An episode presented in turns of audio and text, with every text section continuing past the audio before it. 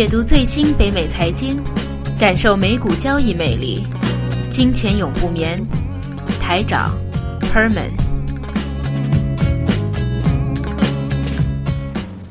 OK，来到二零一五年第一期的《金钱永不眠》节目，Herman 你好啊，新年好，台长，新年好，大家新年好，身身体健康啊，嗯然后你也是啊就啊希赚多一点。大大家都这样说啊。做交易的话呢，嗯当然是没错希望能够啊赚赚多一点。那我们上一期的节目就是二零一四年最后一期，就是对二零一四年有一个小的回顾。那现在这一期的节目，我们今天应该准备还是只有一期的节目啊，就不会分两节啊，就一节。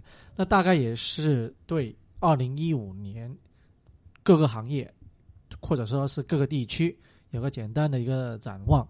那当然了，过去过去一四年其实是波动性很强的一年啊，所以说如果很多的投资者，你按照一些大的金融公司也好，大的一些投行的哈，按照他们的报告年初的报告来做从一整年的投资部署的话，那你肯定是亏大钱的，嗯因为市场变化的太快。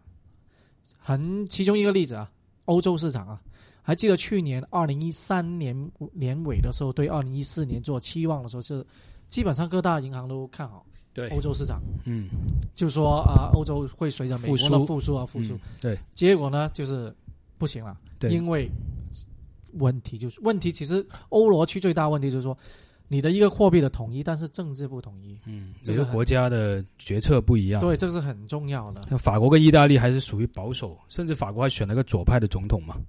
那最近，譬如说最近这几天在欧洲的话，就是啊、希腊，希腊政府也是重新的在选举，嗯，但选举的话，目前其实还到今天为止都没有一个很好的结果出来，所以说他要推迟，因为目前在呃希腊的话，有一些比较偏左一点点的党党派的话，他们其实是一直都想脱离这个欧罗区的欧元经济体系，嗯但是如果是脱离的话，真的它的货币将会有一个要像俄罗斯一样，将会有个暴跌。嗯啊，这是一个相对惨的一个现象。但是如果你不脱离，还继续的话，因为它的嗯财政开开支还是很大嘛。嗯啊嗯啊，不过说有欧洲，呃，我突然想起来，其实今年欧洲出的最大问题就是俄罗斯乌勒乌克兰问题嘛，就和克里米亚。所以其实后来欧洲为什么急转急转直下，也是因为俄罗斯跟欧元呃跟欧洲的问题。所以也不能说我们连我们当当时的预测不对啊，其实后面后面的东西也大家也没办法预测到。所以说不能够，因为市场变化的太快的原嗯因，其实啊还有很多啊，因为世界政局也好，金融市场啊，特别是在啊油价方面的话，因为其实也说真的，经济政治啊决定经济或者经济啊永远也是啊跟着政治在走啊。这样子的话，像油价，其实里面的政治因素也有存在，而不是单单的供求关系或者是经济周期的问题啊。嗯。那所以，如果在做预测的话、做展望的时候，只能够以目前当时候的一些经济状况，而且一定要啊、经常的啊 对市场的一个把握就呃把握，还有一个啊、我们所谓的啊、留意，一定要做做出改变啊，因为有时候真的可以一百八十度的一个转向。嗯啊，譬如说啊，油价也好，金价也好，嗯都有一个的啊。那我们就会慢慢的从一区，或者说是先从美股开始说啊。嗯那现在我们总结了几个大的啊投资银行啊，美国的也好，加拿大的也好，欧洲的都有一个。那总结了一下的话，基本上目前都是看好二零一五年的美股。是吧？而且我现在看到刚才有个新闻也这样说，他说根据百年的一个统计结果显示，每年美股还会涨。怎么统计啊？他说有三个概念啊，三个条件。第一个是总统大选的前一年，哎、这是这是二真的零一五年对是吧？对，第二个是总统下一个任期的第七年，就总统在连任情况下，就第二任期的第七年，也是明年啊，也是也是今年二零一五年。第三个就是以五为结束的一个年份。对，他说如果这三个条件不是三个条件啊，这三个条件任何一个，那一年的年份股票都会涨的。按明年是三个条件都齐了，所以他说这样的结论就是说，这也也叫也叫大数据分析啊，那结论明年股票也会涨。因为这种的话，基本上理论，这是我想问一下，其实出自出自哪里的呢？就出自一些《华尔街日报》《华尔街日报》的华。尔街日报，嗯，因为这种的话，其实都呃不能够很科学的统计，对。只是一般的统计。不过它也有些有些，他但有理论有些道理，对，有道理的话，呃，当然了，你零七年，譬如说，其实也不是啊，二零零七，二零零七年也是在跌，零但呃零七年是是啊，哦对，零七年虽然还没有到零八年上任，但是的话，零零七年、零六年开始已经开始向下了了。啊嗯。啊嗯，当然的话，大概只是一个大部分啊，没有说百分之一百。没有百分之百，只不过每一次应该都是大几率，但三个都加起来，按理论说一季几率应该更小啊，但是他说是更大，不知道要怎么说啊。呃，因为其实还有一个很重要的因素是啊、我们在看，其实美国经济是不断的复苏。从美美国本土啊，我们要看什么？其实美股的话，就算我们自己看，也是排除所有的因素都是向好。但是为什么我们一直在说牛三牛三市嘛，对吧？对美，股的牛市基本上已经结束的话，就是因为其实不单只是美国的问题，美股现在自己是没问题，最大问题就是外围。对，派我们所派外国谓的环，环球，嗯环球里面，因为在美国的企业里面啊，所以他们大部分的企业，很多的一些呃或者说公司的一个营业的一个比重很重，都是在海外，在嗯欧洲啊，在亚洲啊，还有在全是南美洲啊，还有很多的啊。嗯那如果你自己美国本土是没有问题，但是其他地方出现问题，那是不是会拖累呢？肯定是的嘛。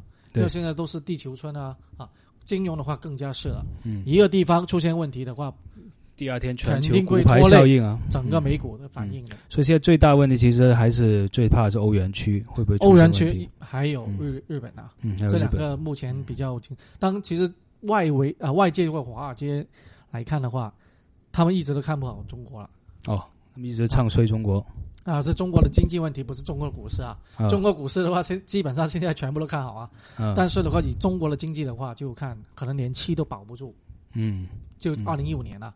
啊，但是这这这些是外围的因素或者外围的分析，他们可能也没有将哈、中国的呃那个政策啊，或者说呃因为政治环境的话，他没有考虑在中。没好，他们都是看一些叫 leading indicator 嘛，就是一些领先的指数，比如说房地产指数啊，还有一些采购经理人指数啊，还有一些呃呃非耐用品的销售的指数啊，这些来看中国未来经济。那这样的话，可能都预期明年经济会走弱，但是股市。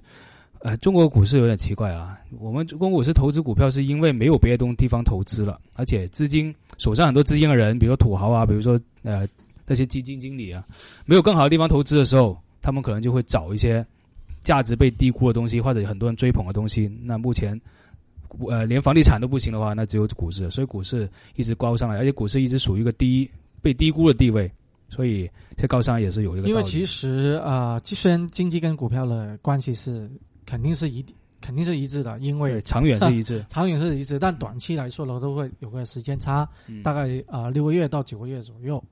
以美国来说的话，现在 GDP 也不错啦，二零一四啊，刚刚啊十二月份公布了那个数据的话是不错。第一个，那第二个，像美国很重要的一个领先指标是关于我们叫做平均周薪啊，就是他们呃工作的时候的一个嗯。啊平均的每个月的一个每个周的一个周薪，其实它增长是过去从二零一零年以来的话一致上涨，直到十二月份都是在上涨，所以这一个的话就代表其实美国的本土的企业是不错了，好，嗯。这是也是真的。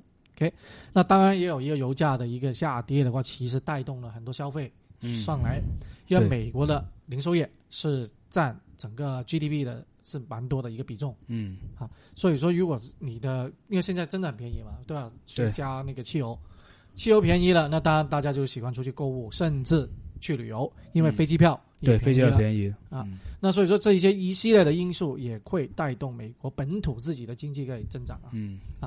但是呃，如果你说作为外围的因素，譬如说欧元区，那一旦因为今天如果你看汇率啊，今天基本上是美元。一美元兑一点啊二零零零六了，差不多破一一点点二零啊，好哇，那这一个位置的，如果一破一点二的话，那基本上是从啊零、大概是零九年左右，当时也是差不多这个位置啊，嗯当时是去到一点一几的，大概一点一七左右的。但如果现在这一次也继续的在跌，呃破的话就肯定破的了。啊破的话，因为其实在啊、去年欧央行已经有个暗示，今年的一月份有可能会做他们的量化宽松量化宽松，啊。嗯，那这样子的话，应希望啊、把这个汇率啊贬贬低贬值，来刺激他们的通缩，因为现在欧洲面临一个问题就是通缩问题。嗯嗯啊，而且美元的话，还有另外一个日元也是跟美元关系最密切的，它它也继续量化宽松的话，那明年美元指数可能会更加高啊。嗯，对，现在是九十一，那历史最高多少？曾经上过一百是吧？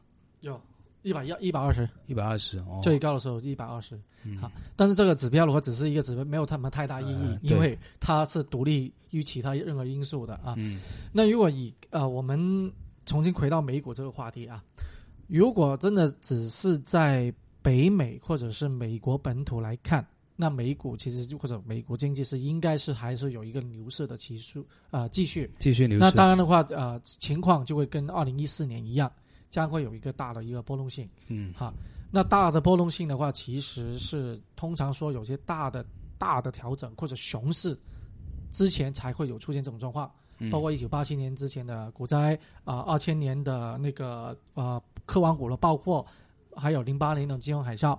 这几个最近最近这二十年、二十几年、三十年以来这几个大的事件的话，之前都是会有大的波动，像二零零二去像我们去年二零一四年一样14年这样子波动。嗯啊，这今年的话，如果单看美国的话，本土都是这样子，但是嗯目前我们都说了，啊，预那个隐患是在外面。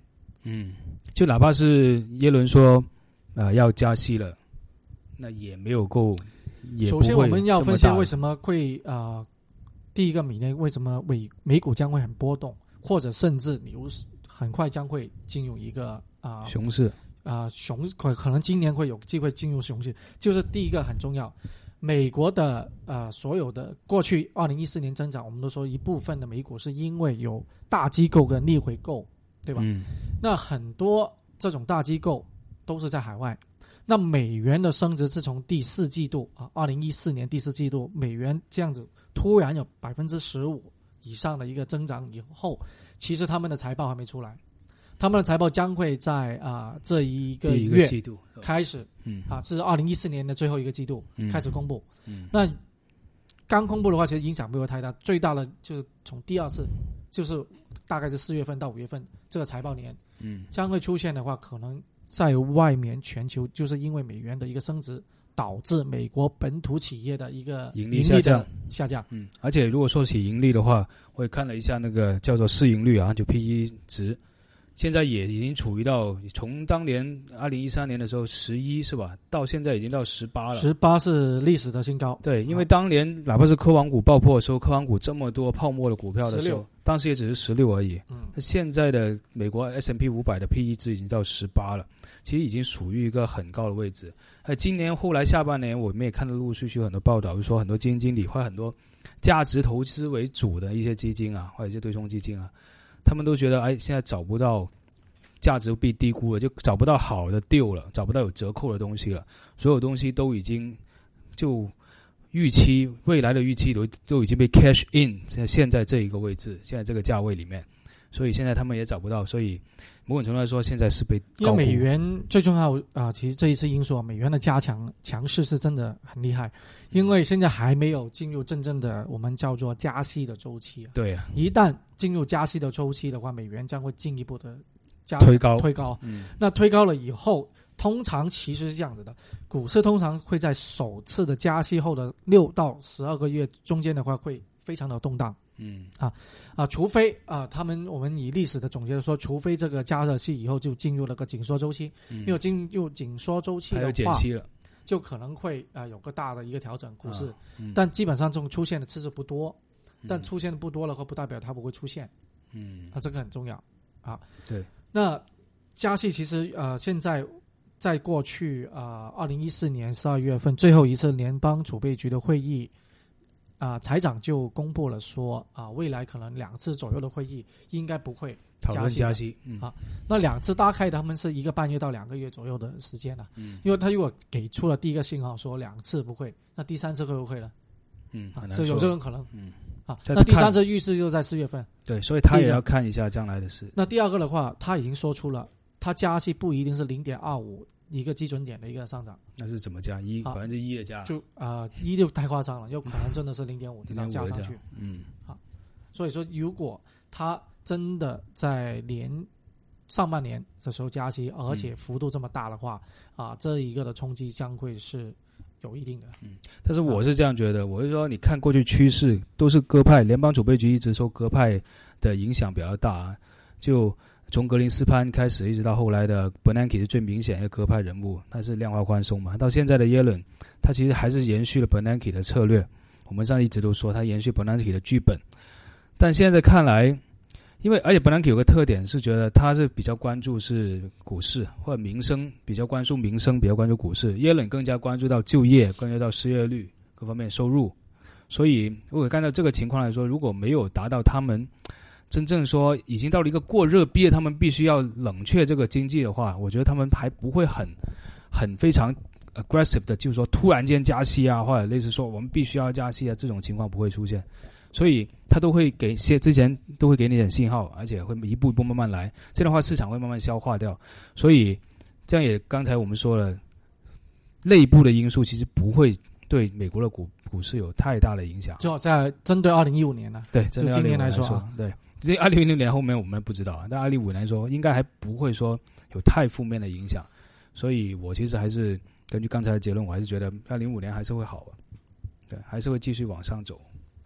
嗯，你说你觉得美股会还是？我觉得美股还会继续往上走，但前提那，当然的话就是外围对，而且可能没有其他的因素，对，只不过可能就没有那么高了，没有像今年有百分之十一，没有了，现在没有了，十百分之十吧，也有啊，啊八了，八了，八了，因为最后一天跌了很多，你知道吗？哦，是吧？最后一天啊，那其实呃，应该基本上的话啊，目前就是。环球的问题啊，还是在于欧洲。目前最看的最最比波波切的问题就是欧洲，嗯，欧洲的一个政治的因素啊，就欧罗区里面的。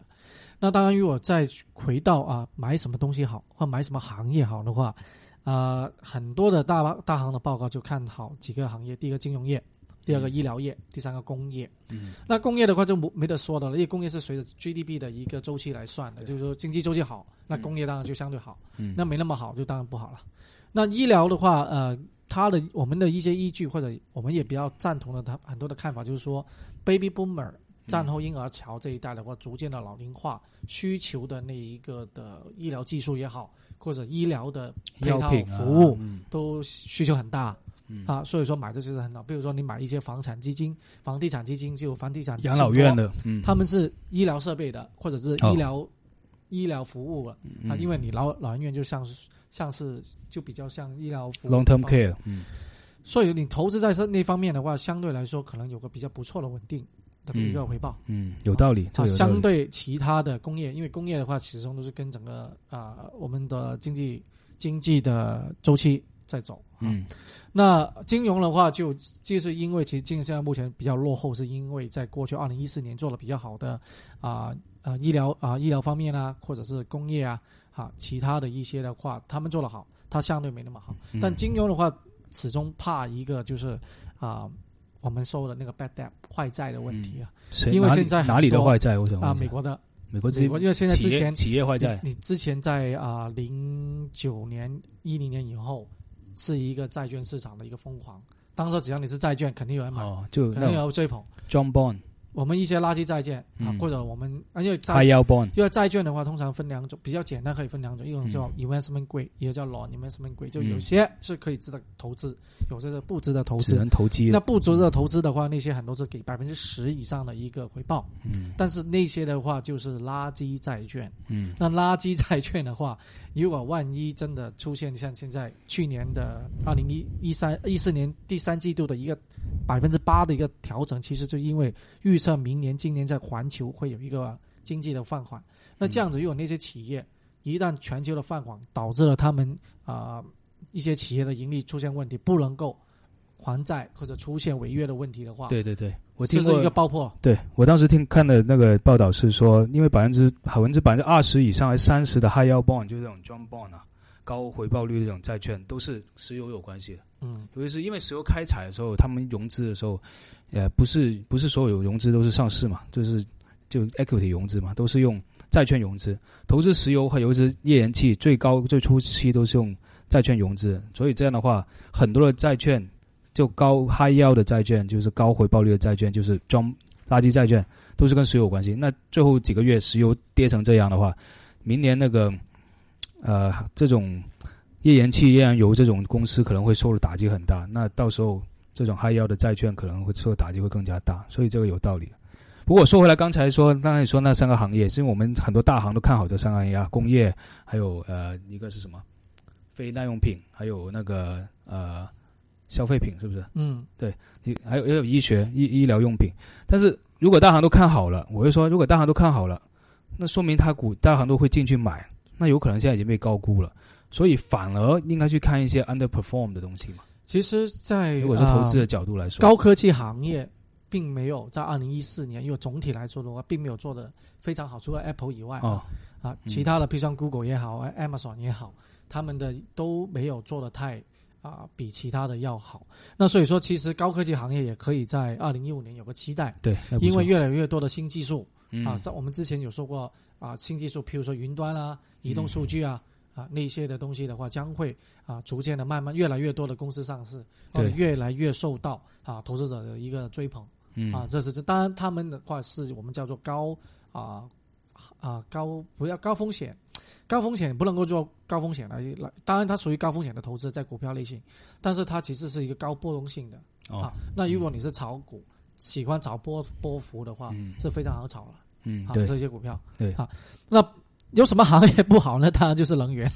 目前呢还没有看到一个比较啊好的一个回升啊，嗯所以说能源方面呃就希望能够呃尽量的避免。现现在跌的啊、呃，比如说以石油来说的话，最近今天来说是五十二，那其实它现在很目前呢有一个非常明显的是尝试能不能够跌破五十，对能不能一直在走，而且能源科技过过往的一次大跌经验，就在零零八年金融海啸那一次嘛。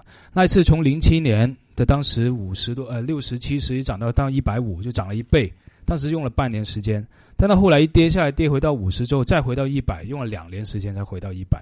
所以当然这次跟上一次情况有点不一样啊，但是能源这个地方这个东西就是它还是会比较慢，如果它还要调价格上来的话，还比较慢。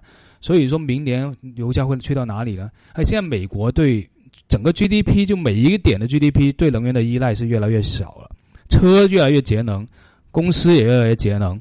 所以的话，将来哪怕是能源以后很多东西减产，很多公很多石油公司减产，但石油会去到哪一个位置？会不会马上 V 型弹上来呢？我觉得不会。所以我觉得它可能还是会现在五十几、六十多，还是会处于一个低位这样徘徊，明年也还是会这样，这是我的看法了。嗯。嗯，那美股说到这里的话，然后我们就也顺带的说说其他的地区啊，其实很快很简单，因为始终的话，譬如说像日本的也好啊、或者是呃欧洲的也好啊、我们因为我们最多买的话都是买基金啊、ETF 来，主要是 ETF 来说，因为分析到每个公司个股公司的话，啊、其实他们好的一些公司其实也在美国上市，啊嗯，我们也没有啊、太过注意他们，因为他们的话，比如说像英国的话，英国的指数本土的指数只有超过百分之五十是能源方面的，这么多，所以说如果会有大宗商品方面的嗯。资源能源啊，不能够只是能源还有资源，那所以他们如果现在大宗商品价格比较疲软。而且啊、能源又这么差的话，他们的英国的公股票跟加拿大一样啊、可能相对来说不被看好。嗯。啊。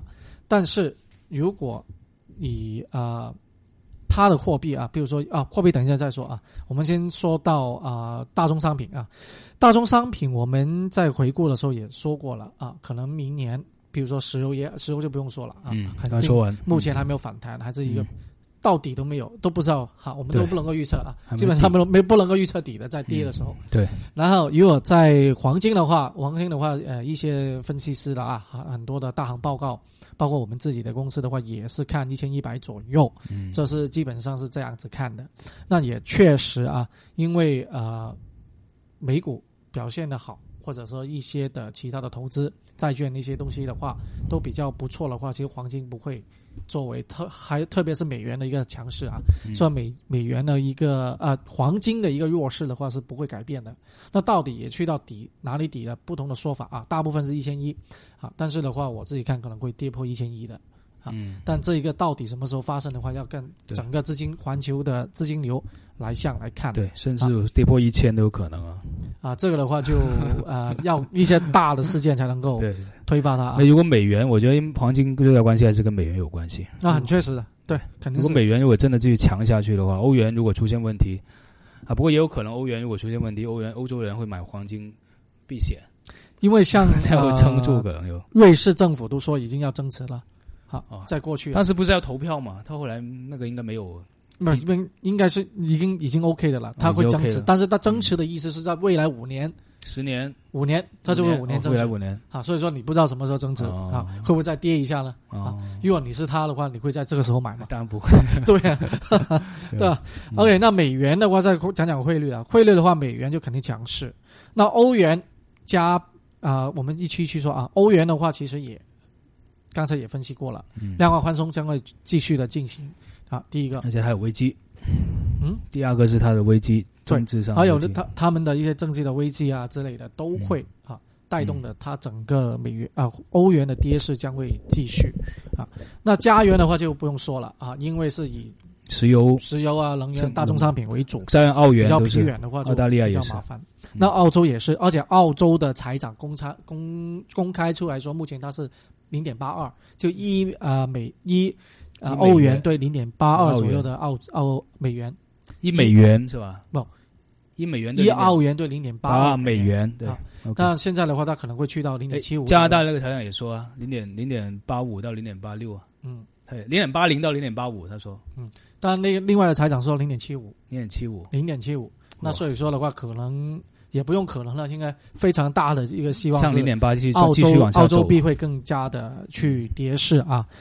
那日元的话就不用再说了，因为呃安倍的经济学还会继继续的进行啊他连任成功了，啊、嗯那所以说啊，他会不会冲破啊一二零啊，去到一二零以上到一二三零左右水平，应该是很大机会。嗯好什么时候开始我们会陆陆续续的看啊？嗯那英镑，英镑的话也刚才也说了，因为整个欧元区它也啊会是基本上美元的强势的话，大部分的话嗯，都相对的会啊、贬值的。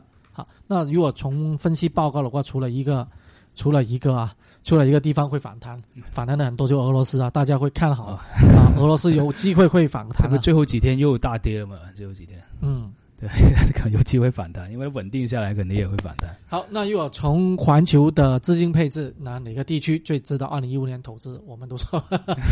美国。肯定是中国啊，哦，中国啊，哦，啊，环球嘛，哦你，OK，对吧？嗯因为中国政府就铁了心要把 A 股变成价值投资的一个地方。价值投资的意思是真的被低估了，值的嗯，啊，是规范性的去打去做，因为它要中国的金融改革，其中一个很重要的话，它需要引入外资。对，而且要那引入外资呢，你肯定有些有吸引人的地方。对，而且要塑造一个亚洲的金融中心啊。那以前在过去几年的亚洲、亚太，我们说亚太，不要说亚洲，亚洲太广泛了。我们说亚太地区的一些资金流，其实流向美国，因为美元的增值。第一个，第二个的话，美国市场非常好，无论债券也好，股票市场都好。那现在已经大部分的话，其实已经差不多是时候那些资金要回流。本来属于亚太地区的资金要回流，第一个，嗯第二个，他也想吸引一些哦欧美地区的一些大的机构投资者，好，希望能够增持他们在中国以内的一些投资，好，特别是在证券市场的一些投资。那当然，他要把这个市场加啊是啊股票市场弄上去，变得更加吸引、更加值得投资者去去做。那所以说，什么时候才是 A 股啊、大涨呢？那其实有一种比较啊、可爱的看法，就是说，当你全球出现有问题，嗯美股开始大跌，没地方走了，没地方，A 股就会大涨了就一定要。走了啊，这个是一个比较有趣的看法啊。对那会不会是这样子呢？那我们当然是拭目以待。好。最后我要补充一个，就是对于明年一些科技方面的一些展望，嗯讲简单讲讲讲一下。我是比较期待看到，我也不知道会怎么样。比如说，第一个期待看到是呃，苹果出的手表嗯，Apple Watch，Apple Watch 会究竟会怎么样？是是突然间又重新找到苹果找到一个新的增长点呢？因为 iPad 明显已经在市场在萎缩了，那它怎么样是找到一个新的增长点呢？还是说会成为一个大笑话失败呢？那这个 Apple 当年的 iPhone 嗯，就一个革命了，就就就是智能手机的一个革命。iPad 对也是革命了。好了，现在回到手表，对，而且代表的是一个叫可穿戴设备。当年的其实 Google Google Glass 其实并没有成功。嗯，嘛，坦白说，Google Glass 并没有，最后它也出第二代了，也并没有成功。但现在要看 iWatch 了，对 Apple Watch。然后第二个我要看的是中国的互联网公司或者中国的电商会不会怎么样打向全世界？比如说阿里巴巴为首的这些电商，怎么样会打进北美？呃，还有中国的手机制造，比如说小米，很出名的，现在全世界越来越多人知道小米了。还有华为，他们现在都是全世界争第三的这个手机呃制造商。他们怎么样也会推出世界，会不会进入北美，进入世界别的地方？这也是值得期期待的。然后第三个，我还是喜欢看那种三 D 打印，我还看好这个，因为今年是最惨，我们年初的时候看讲了三 D 打印，后来一直往下，当时看当时我们，我们说，当时是有的过买的，对，肯定过买，你八十几块、七十几块都过买。我当时看是大概四五十的，对，现在三十啊，现在是三十多。那当然的话，要不要买呢？那其实现在的话，因为呃，股票是值得买，但只是我就个人就觉得还是跟市场有关系。对，因为市场还这么高位的话，一个调整，你这种股票首当其冲。对，但是如果从科技角度来说，他们还有前景啊，因为我们当时看的是两个嘛，一个 DDD，一个 SYSS 啊，是吧？是以色列一个。对。其实那个以色列那一个还还挺稳定的，它没有像 DDD 的另外，因为它是工业用的为主。嗯苹果啊，很多大的公司订购他们的产品，他们是工业用的，所以就比较成功。所以明年我要看这，想看这三个东西啊。对，因为呃，明年二零一五年啊，今年二零一五年的话，嗯将会是一个比较啊波动性的。对，那波动性的话，通常波动性的市场，谁将会是赢家？肯定是大庄家。大庄家是赢家，大庄家是肯定是。嗯那大庄家的出没啊，我们叫大鳄、大鳄鱼啊嗯。出来吃。那吃是谁呢？但通常是小鳄鱼。小小股民、小鱼，就一般的股民，甚至是机构投资者，嗯。一些基金也好，或者什么之类。反正其实基金的话，他说真的，呃灵活性太差了。灵活性差。第一个，第二个的话，他说真的，他不是自己钱的，啊，对，他不可是管理钱，我最终要怎么样都赚钱，我基金经理反正要收你管理费啊，追不不然的话，我就不在这个赚也赚亏也赚就其他嘛。对啊，所以说就那我们都经常自己在比比喻啊，其实整个金融市场就像一个我们的金融小说里面武林啊，没错，江湖江湖，嗯这就是一个江湖。对，OK，那这个江湖怎么样去比赛呢？啊，不要说比啊比武啊，OK，我们一般小小小投资者，那肯定就是一个路人甲甲乙丙丁就就啊。那谁是有人问过我啊？那有谁是名门正派或者什么什么？那天下武林出自少林啊，少林啊，少林就是有这个说少林。少林就华尔街是吧？那少林不是华尔街，少林的功夫的话，就应该是 CFA 了。啊啊哦给你一个准则啊，嗯所有的武功的基础都是基于那一种。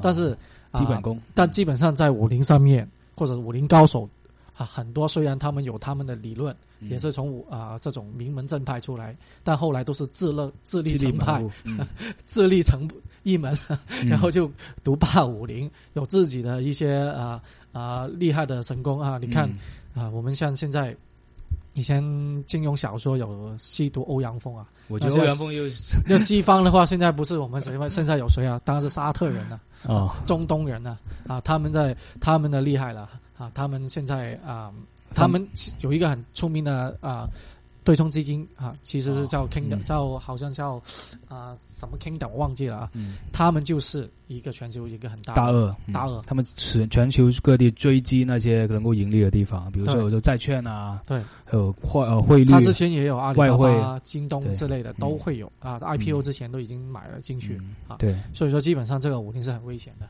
是没错，还有一些有用用毒的，也有一些用毒的，比如说当年的 Lehman Brothers 这种啊，如果当一个股，票。啊这种毒药啊，放 这种放放毒，大大毒的这个自己毒死自己，震荡整个，就是邪门歪道这种就是啊。那中央名派门派的，应该就属于巴菲特这种价值投资，但通常现在高估的时候，他们通常都比较低调啊，甚至甚至会输给大盘。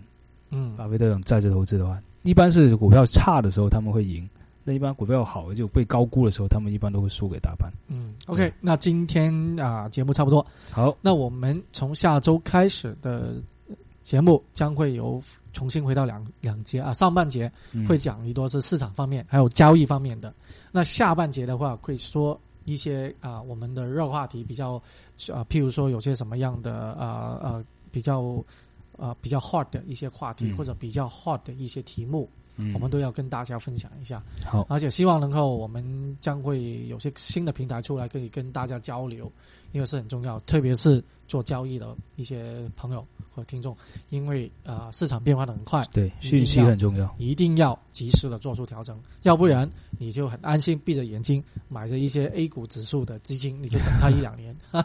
OK，好，那差不多，拜拜。谢谢大家，拜拜。